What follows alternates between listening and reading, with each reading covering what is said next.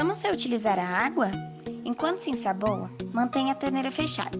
Utilize a água do banho para lavar o quintal.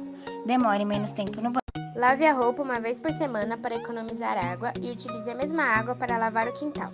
Reutilize a água da chuva como descarga. Água é importante e devemos reutilizar. Fazendo a nossa parte, o mundo vai melhorar.